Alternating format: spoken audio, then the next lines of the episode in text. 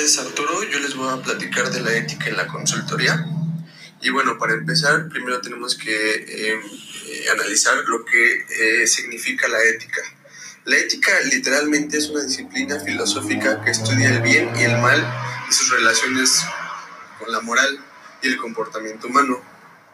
Eh, en pocas palabras, es el conjunto de costumbres y normas que dirigen a una persona. Son todos estos valores que nos hacen eh, estar en una sociedad y que nos hacen éticos hacia las actividades o funciones que desempeñamos en la sociedad.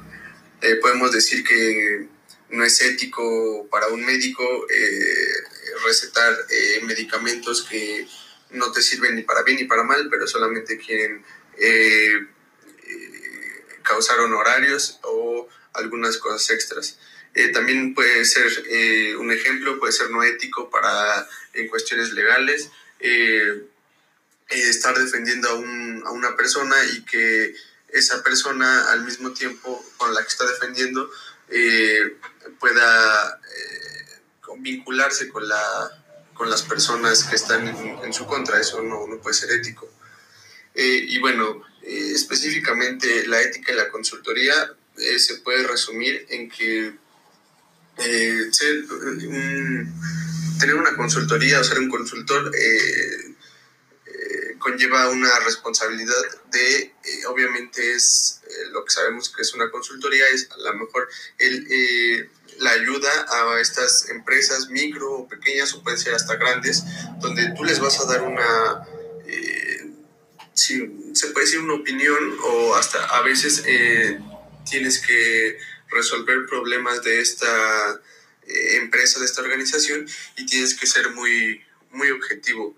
Eh, la ética es, eh, no sé, tener en claro que los objetivos de esta consultoría, no, no engañar al cliente a pesar de que tengas las mejores los mejores conocimientos, no engañarlo en cuanto a eh, que a lo mejor algún, algunos proyectos no se, no se pueden dar, algunas eh, cosas son, eh, no son viables, entonces tenemos que ser éticos en el momento de decir no, o sea, ¿sabes qué? No, no se puede hacer esto o simplemente yo no puedo hacer esto por esto y por esta razón. También podemos entender a la ética en la consultoría teniendo en cuenta que muchas de las cosas que nosotros digamos pueden ser una sugerencia o pueden ser ya hasta algo hecho, pero que a lo mejor eh, la persona que nos está contratando eh, no está de acuerdo y no podemos imponernos, no podemos imponer esa, sí, pues esa opinión que tenemos nosotros hacia nuestro cliente, no podemos eh, tampoco en, cierto, en cierta manera, tampoco podemos ser groseros, no podemos imponer, y respetar al mismo tiempo que nosotros estamos respetando, ellos también nos tendrían que respetar. Pero bueno, ahí es otro tema. Eh, hablando de la ética, la ética es, eh, pues sí, a mi entender es básicamente no, no poder engañar al cliente, también en ver eh, posibilidades de crecimiento que son falsas. A lo mejor en un negocio tú le vas a proponer que va a crecer, van a crecer sus ventas en un 50% en dos años. Y a lo mejor no, a lo mejor no, no pueden crecer ni un 10% eh, por ciertos motivos. Entonces también ser, ser eh, claro y ser objetivo en esas cosas.